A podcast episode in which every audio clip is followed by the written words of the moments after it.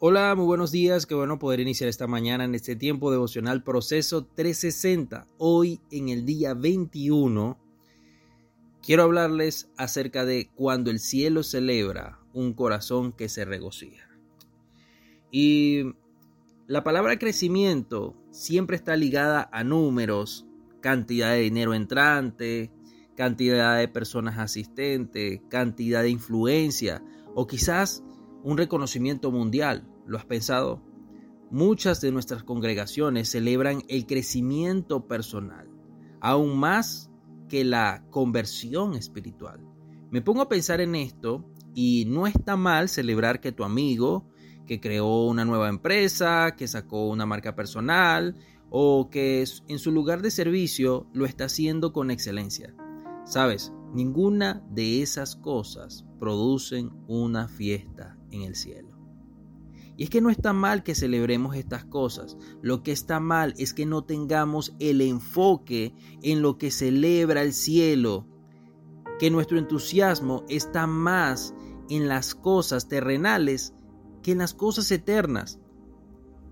Lo confirma el capítulo de Lucas 15:7. Les digo que así también en el cielo habrá más alegría por un solo pecador que se arrepiente que por 99 justos que no necesitan arrepentirse. ¿Qué quiero que, que sepas el día de hoy?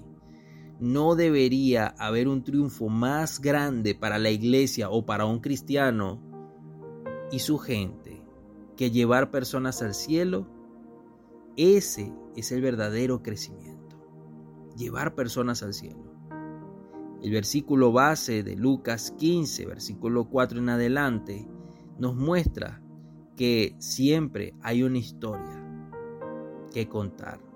La moneda perdida, la oveja perdida, el hijo perdido. Y cuenta eh, Max en el libro de Como Jesús que estaba en un cumpleaños, estaba el día de su cumpleaños y su familia había hecho una fiesta sorpresa para él en un restaurante, pero no le habían dicho nada. Pero él estaba cansado y estaba en su casa sin ganas de salir.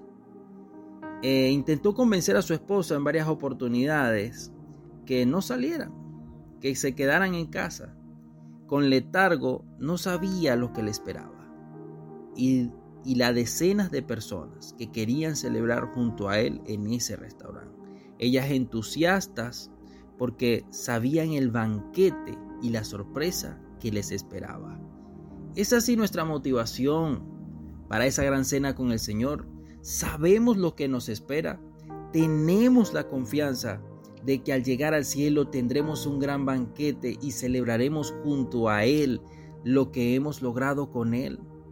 O sencillamente por desconocer esa cena, ese banquete, esa fiesta, eso que Él tiene preparado para nosotros, pues tenemos completo desinterés por lo que va a suceder en el cielo. Muchos se van a perder y no van a poder entrar. Tan solo imagina una eternidad sin la gracia de Dios. Literalmente eso sería un infierno. Tener el corazón como lo tiene Jesús es celebrar lo que Él celebra y es triunfar en lo que Él triunfa. Puesta la mirada en llevar a uno más, a uno solo, a esa celebración en el cielo. Reflexiona en esto y te invito a que puedas escribir el nombre de esa persona que quieres, que quieres llevar al cielo, que no conoce y que quizás no entiende esa celebración que un día vamos a tener. Te hablo tu amigo Jehová Ortega.